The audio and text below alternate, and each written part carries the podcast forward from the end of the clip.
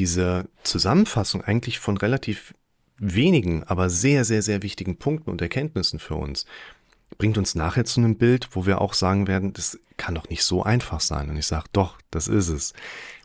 Der Widerstand, den unser Kopf dann bringt, die Dinge zu verändern, das ist nochmal eine eigene Baustelle, wo wir auch hin müssen. Aber, und das ist für mich auch mal so ein ganz wichtiger Punkt hier drin, die Modelle sind im Prinzip relativ simpel zu verstehen und umzusetzen.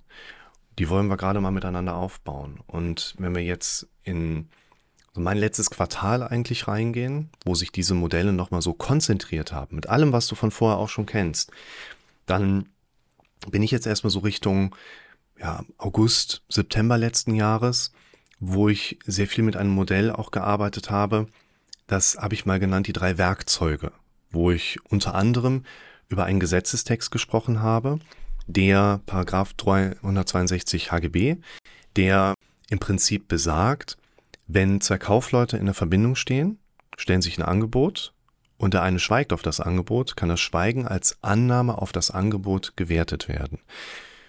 Das ist eine sau wichtige Erkenntnis für uns, weil im Prinzip das die perfekte Metapher ist, wie unser Kopf funktioniert. Denn was passiert ganz normal in unserem Alltag?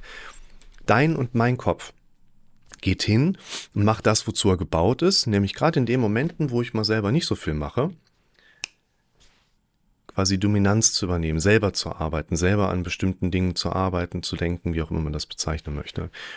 Und die Dinge, wo dich dein Kopf dann vom Fokus drauf lenkt, da würde ich zum Beispiel nicht sagen, dass dein Kopf dir bestimmte Gedanken präsentiert, weil das würde bedeuten, dass in deinem Kopf irgendeine eigene Institution ist, eine eigene Persönlichkeit, irgendwie nochmal eine eigene, ja, das wird viel zu komplex. Und wir sehen auch solche quasi abgetrennten Persönlichkeiten im eigenen Kopf nicht. Dein Kopf hat keine Intention damit, aber er beschäftigt sich eben mit bestimmten Dingen aus dem Automatismus heraus. Ne? Unser Gehirn denkt in automatischen Bezügen, negativ, dramatisch, misserfolgsorientiert und vor allen Dingen auch in den Szenarien. Das heißt, da kommt dann einfach der Gedanke hoch, was ist, wenn mir das nochmal passiert, aber in schlimmer?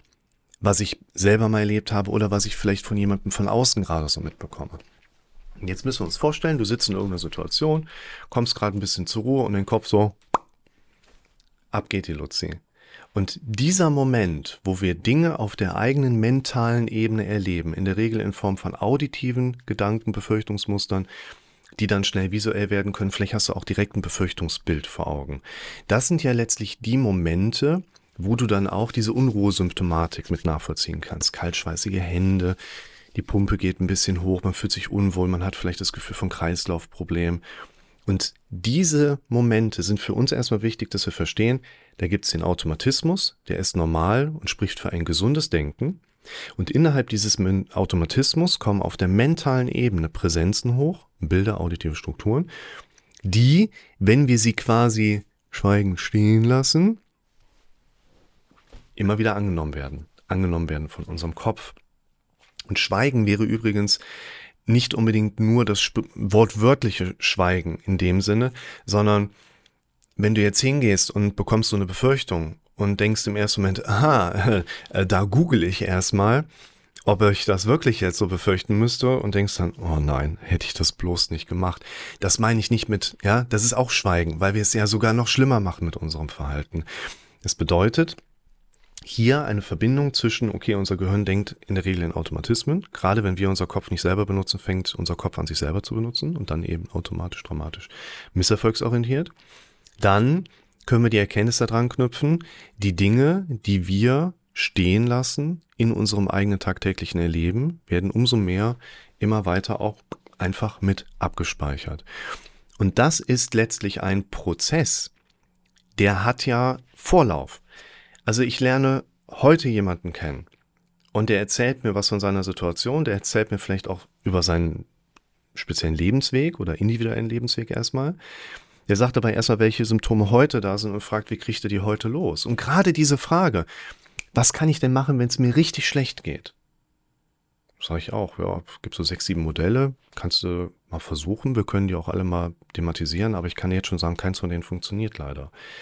Ja, wenn es dir richtig schlecht geht, das hat ja eine Vorgeschichte und wir können nicht in Ignoranz der Vorgeschichte einfach so sagen, okay, jetzt läuft das wieder. Kommt natürlich immer auf den Einzelfall drauf an, aber meistens würde ich tatsächlich auch empfehlen oder auch beobachten können. Du kannst nicht viel machen. Wir müssen den Zeitfaktor nutzen, weil die Zeit einfach weiterläuft und irgendwann ist die Situation erfahrungsgemäß immer rum gewesen. Nur nach der Spitzensituation werden wir dann entsprechend nicht mehr mit diesem Push ausgestattet von unserem Gehirn, wir müssen jetzt was verändern. Und dann machen wir halt nichts daran. Wir sind froh, dass es irgendwie weg ist und denken vielleicht auch gar nicht mehr dran, aber nach der Krise ist ja vor der nächsten Krise.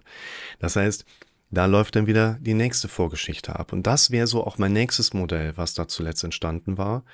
Ausgehend aus diesen Automatismen heraus, ausgehend aus diesem, unser Gehirn greift die Dinge dann auch im Automatikmodus wieder auf, ist das Thema Vorgeschichte. Dinge haben immer eine Vorgeschichte und du darfst vor allen Dingen lernen, das Konstrukt von Vorgeschichte nicht nur jetzt, könnte vielleicht sagen, so retrospektiv zu verstehen, im Blick nach hinten, dass wir sagen, ja stimmt, eigentlich war dein letztes Jahr ja geprägt von da ist das und dann immer wieder das und im Alltag so und so. Das ist auch wichtig. Noch wichtiger ist aber, dass du dich darauf sensibilisierst, wo findet heute in deinem Erleben jetzt gerade in dem jeweiligen Moment Vorgeschichte statt und muss wach werden. Und das ist ein Modell, wo ich sehr viel über das Thema Chronifizierung mit den Leuten gearbeitet habe und gesprochen habe. So die Kernidee daraus ist, dass unser Kopf dauerhaft am Lernen ist, immer in Bewegung ist, immer am Schauen ist, wo können wir jetzt gerade neue Erfahrungswerte drauf pappen. Die meisten Menschen kriegen das gar nicht so wirklich mit, dass ihr Gehirn ständig am Neulernen ist, weil die in einem sehr statischen, wiederholungsorientierten Leben unterwegs sind und alles Neue Gelernte dann irgendwie dem Alten gleicht. Aber unser Gehirn ist ständig in Veränderung. Es kann deshalb sowas wie Chronifizierung eigentlich nicht geben. Es gibt es aber sehr viele Menschen, die sagen, was habe ich dann? Also ich erlebe ja genau das. Ja, wo ich sagen würde, du, wir müssen im Alltag nach den vielen kleinen Vorgeschichten suchen, wo immer wieder Energie in das Konstrukt reingegeben wird, weißt du, wie bei Flappy Birds, wo man früher drücken müsste und der Vogel fliegt in der gleichen Höhe. Und das suggeriert uns ein Bild von Chronifizierung. Heißt, es müssen immer wieder Dinge jeden Tag bei dir ablaufen, die du vielleicht noch gar nicht so gelernt hattest mitzubekommen in der Vergangenheit, die aber trotzdem passiert sind und sich in deinem Modell ja mehr und mehr auch repräsentiert haben. Und ich springe gleich nochmal kurz zurück, aber jetzt kommt so der aller, aller, aller wichtigste Begriff, den ich dir heute so mitgeben kann und der ganz vieles erklären wird und der dir die Grundlage für Veränderungen auch erschaffen wird, nämlich Relevanz. Die Dinge, die du auf mentaler Ebene heute mitbekommst. Ich meine jetzt nicht, du bist in irgendeiner Situation, kriegst plötzlich kaltschweißige Hände und weißt nicht genau, woher das kommt. Das ist ja wahrscheinlich, wie ich das eben schon mal angesprochen habe, diese Verknüpfung, okay, da ist irgendwie ein Auslöser da, den ich logisch nicht nachvollziehen kann, aber ich werde auf andere Ebene damit arbeiten können, als jetzt unbedingt herauszufinden, warum genau habe ich das gerade. Nur, hier der Punkt, wir haben heute gedankliche, mentale Präsenzen, wo wir uns natürlich im Beobachten üben können, im Zuhören üben können, dass wir die besser mitbekommen. Und dann häufig erstmal auch immer die Frage im Raum steht, ja, warum habe ich das denn? Und ich hatte es eben schon mal kurz angedeutet. Ich glaube nicht, dass unser Kopf eine eigene neben mir stehende Identität nochmal hat. Das heißt, dein Kopf bietet dir heute nicht Gedanken an. Können wir so sagen. Also du erlebst die Dinge halt, einfach weil dein Gehirn dahin geht. Und die Dinge, die du heute erlebst, auf einer mentalen Ebene, gerade in den Momenten, wo du so ein bisschen so, ja, zurückfährst, die erlebst du, weil diese gedanklichen Präsenzen aus Sicht deines Kopfes relevant sind. Es gibt ziemlich viele andere Dinge, die tauchen heute nicht in deinem Bewusstsein auf, weil sie aus Sicht deines Gehirns weniger relevant sind als die Dinge, die dein Gehirn nach vorne setzt. Und die zentrale Frage lautet, wie setzt sich Relevanz zusammen? Und die Antwort ist relativ einfach. Quantität, emotionale Bewertung. Die Dinge, die in deinem Bewusstsein heute aufgrund von Relevanzprinzipien hochkommen, kommen hoch, weil du sie gestern auch schon oft genug erlebt hast. Und vorgestern auch. Und vorvorgestern auch. Und weil wir bisher 362 HGB noch nicht oft genug in diesem Prozess auch störend eingegriffen haben. Und es natürlich auch gerade im Erleben mit körperlichen Symptomen vielfach starke emotionale Bezüge, Verbindungen einfach gibt, wo man auch entsprechend aufgrund dieser stark dann in dem Sinne negativen Emotionen auch Dinge noch stärker mit abspeichert. Heißt, das, was du heute erlebst, das, worin du heute durch dein Gehirn im Automatismus gesteuert bist, ist ein sehr, sehr komplexes Konstrukt, was mit vielen Relevanzschwerpunkten kombinierbar ist, die alle mehr oder weniger entstanden sind, weil wir noch nicht gelernt haben, in unser eigenes Denken einzugreifen. Und wenn du jetzt dich um Übungen kümmerst, wie Reframing, wie eine Zehnsatzmethode, wie Atemübungen, dann können wir sagen, die sind oft richtig und auch hilfreich, wenn wir unsere mentale Situation aber mal über diese Relevanzschwerpunkt-Methodik betrachten, dann ist die Quantität durch meine Übungen ja in der Regel nicht gegeben. Also ich übe ja nicht so oft, dass ich quantitativ eine Relevanz erzeuge. Die Übungen, die sind auch nicht so mega krass cool für uns, dass das irgendwas verändern oder überspielen würde. Du solltest die Übungen also weitermachen, aber wir müssen uns komplementär, also dazu ergänzend, eben auch damit beschäftigen, wie oft kann dein Fokus bestimmte Dinge immer wieder durchdenken. Stell dir das ein bisschen vor wie Säure auf der Haut. Solange die drauf ist, verursacht die Schaden. Wir müssen die möglichst früh wieder distanzieren. Stell dir das vor wie Matratze und Metallkugel drauf. Die macht so. Und immer wenn wir jetzt mit unserem Fokus irgendwie in die Richtung von unserem Problemgedanken gelenkt werden, dann ist es wie die Murmel, die dann so uh. heißt, wir dürfen im Alltag uns selber darauf sensibilisieren, wie oft geht unser Fokus im Automatismus auf bestimmte Problembereiche und wir kriegen jetzt mit, jetzt denke ich gerade wieder an mein Problem.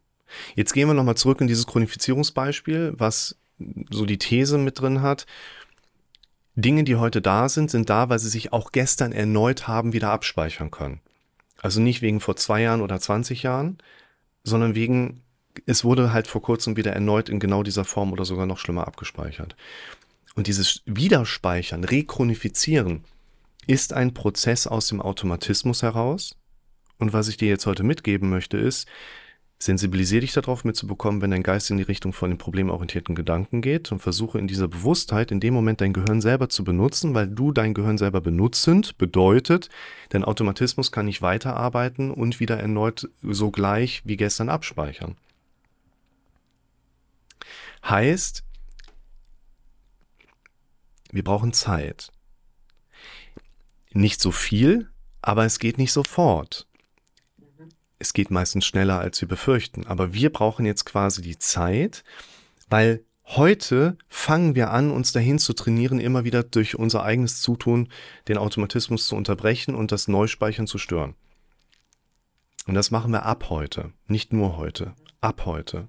Und immer weiter, weiter, weiter, sodass wir die bestehenden Relevanzschwerpunktmuster mit der Zeit durch das Speicherstören zunehmend destrukturieren. Und wir haben ja eben schon gesehen, wir haben keinen klaren, keine klare Verbindung, welche Gedanken genau sind da, sodass die Probleme in den welchen Situationen auch immer bestehen.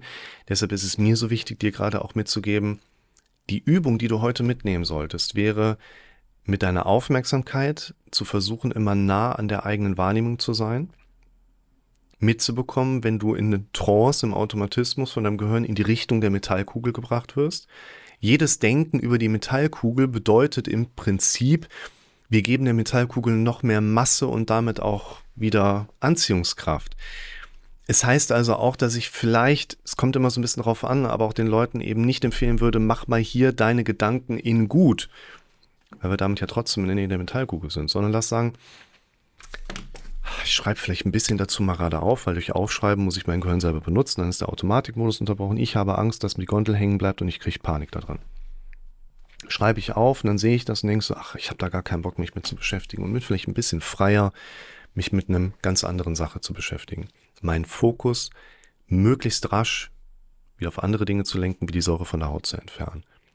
Und das wäre die eine Seite, wo ich sagen würde, mach deine Übungen weiter, aber ergänzt vor allen Dingen das noch im Alltag, weil du damit auch die bestehenden kritischen Verbindungen mehr und mehr auflösen kannst. Und wenn wir über Relevanzschwerpunkte auf der einen Seite sprechen, dann sprechen wir auf meiner Seite aber natürlich auch über die Möglichkeit, durch eigenes Zutun genau dieses Modell für uns ja nutzbar zu machen. Also wenn ich jetzt hingehe und sage, zehnmal am Tag über die nächsten zehn Tage, das nächste Mal, wenn ich an den Kiosk vorbeikomme, kaufe ich eine Packung Kippen, weil mit Zigarette muss ich sechs Jahre aus, jeder Bauch zu der Krankheit, der muss nur mal richtig informieren. Ah. Ich glaube, wenn ich damit heute anfange, dann wird mein Gehirn morgen im Automatismus schon nach Gründen suchen, mir zumindest mal eine Packung zu kaufen. Jetzt haben wir nur folgendes Problem. Also ich werde mich dahin bringen können, mit dem Rauchen anfangen zu wollen. Der Widerstand, den unser Gehirn uns immer wieder entgegensetzt, wenn es um irgendeine Form von Veränderung geht, der knallt ja nochmal umso höher rein, je krasser ich in diesen Kontrast reingehe. So dass ich sagen würde, wenn ich jetzt anfangen sollte, es ist logisch nachvollziehbar, wenn ich jetzt zehnmal am Tag über zehn Tage hier oben diesen Relevanzschwerpunkt erlebe, ich fange mit dem Rauchen bei nächster Gelegenheit an, da wird sich eine neue Relevanz drauf bilden. Und das kannst du ersetzen mit, was ist, wenn die Bewerbung nicht klappt, was ist, wenn ich in der Klausur scheitere, was ist, wenn ich den falschen Job wähle. Zack, einmal gehört, stehen gelassen, wird zunehmend relevanter, bababababab, und du denkst irgendwann an nichts anderes mehr. Bedenke nochmal, du grübelst nicht. Dein Kopf fängt mit dem Grübeln an, du lässt es noch zu, weil es in dem Moment eine beste Alternative ist, weshalb wir hier Alternativen aufbauen wollen. Wenn ich jetzt aber hingehe und überlege nochmal, wir Menschen sind ja sehr stark Invest-Rendite orientiert. Mit dem Rauchen anfangen, kriege ich ja keine gute Rendite für mich zurück. Dessen bin ich mir ja im Moment bewusst. Ich jetzt aber hingehe und weiß, ich habe da was, wo ich mir mal selber ein bisschen in den Hintern treten muss, wie mich an den Schreibtisch zu bringen, weil ich eigentlich ja große und für mich positive Ziele damit verfolge. Dann darf ich mir vielleicht solche Relevanzschwerpunkte aufbauen. Ich stelle mir einen Wecker, der klingelt zehnmal am Tag über die nächsten zehn Tage. Bei nächster Gelegenheit setze ich mich an den Schreibtisch und fange an, meine Aufgaben zu erledigen, weil ich doch weiß, wozu ich das eigentlich alles machen möchte. Und dann geht es wieder um Repräsentieren. Präsenz, pass auf, der ist gut. Präsenz plus wozu bringt dich ins Machen, wenn es für deinen Geist mit einer Rendite, also mit einer subjektiven Sinnhaftigkeit verbunden ist. Präsenz, also du musst es im Alltag immer wieder auch mitbekommen, was da gerade deine Aufgabe ist. Präsenz plus wozu bringt dich ins Machen.